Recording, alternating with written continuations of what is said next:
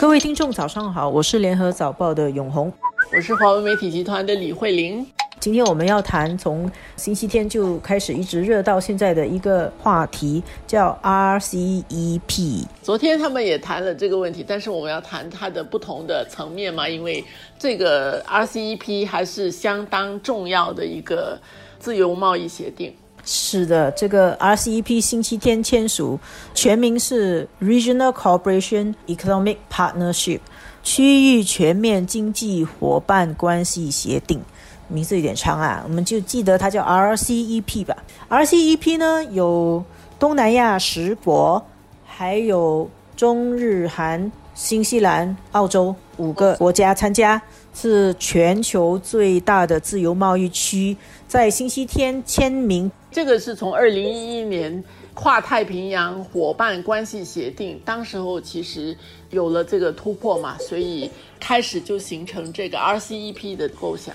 协定在星期天签署以后，对于参加的国家来说是一件喜事啊。然后很多国家都很高兴，最高兴可能是中国。我们的同事的报道说，中国官方是难言喜悦啊。中国总理李克强说，这个是多边主义和自由贸易的胜利。那为什么中国这么高兴呢？这个就要从当前的国际形势来去分析了。那我们知道，从前年以来，中美关系。就越来越紧张。先是美国对中国发起贸易战，然后接着还有一系列的科技战、那个媒体战等等。美国开始采取这个保护主义。到今年，因为冠病疫情以后，这个中国所处的国际处境就更严峻，他就面对一个被很多国家，尤其是西方国家围堵的一个风险。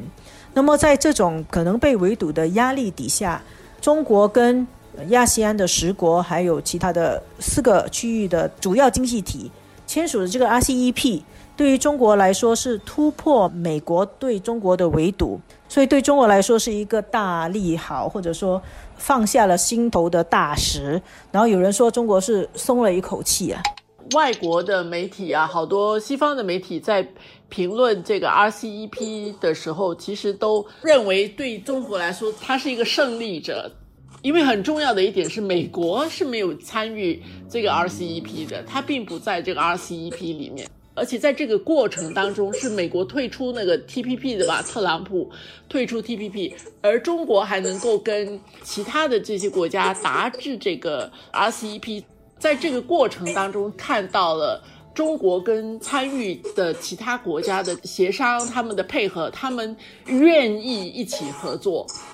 它也会让中国就是有一把声音在这个区域的贸易当中，它显示了它其实有这个力量，而且印度也不在这里边。补充一点哦，有一个事实哦，就在那个上个礼拜哦，美国国务院有两名官员哦，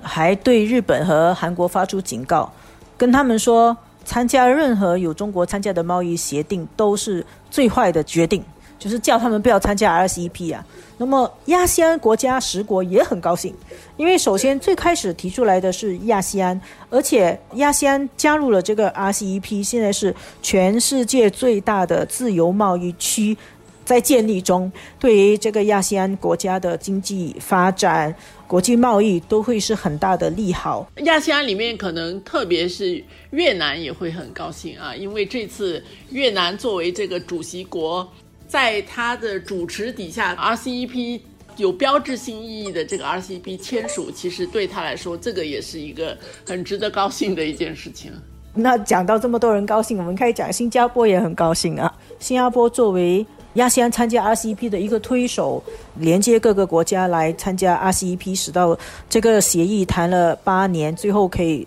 签下去，新加坡也是功不可没了。那么当然也就很高兴了。但是新加坡不领这个功的，新加坡把功劳推给日本啊，说在特朗普退出之后，其实安倍首相当时候还是把大家拉在一起。这些参与国本身所展示的那个意志，就是要让这个亚洲地区保持贸易开放的这种决心体现的比较多。就是大家在能够克服种种的困难，包括印度去年最后就突然也决定要退出的这种情况底下，他还能够去减少彼此之间的这个分歧，接受说它并不是一个完美的一个协定。有一些形容是它还是比较浅的一个协定，但是还是先签了下来再说。比较深入的协定应该就是本来谈好了，到后来美国退出的 TPP 跨太平洋伙伴关系协定。现在美国换了一个总统，拜登，那他对于贸易的态度应该比特朗普积极。那么呢，新加坡也希望美国重新考虑 TPP。不过呢。在现在的形势底下，包括星期二李显龙总理接受彭博社专访也说，在短期内不太可能。所以在这个情况底下，有这个 RCEP 对这个区域来说是一个很大的提振作用了。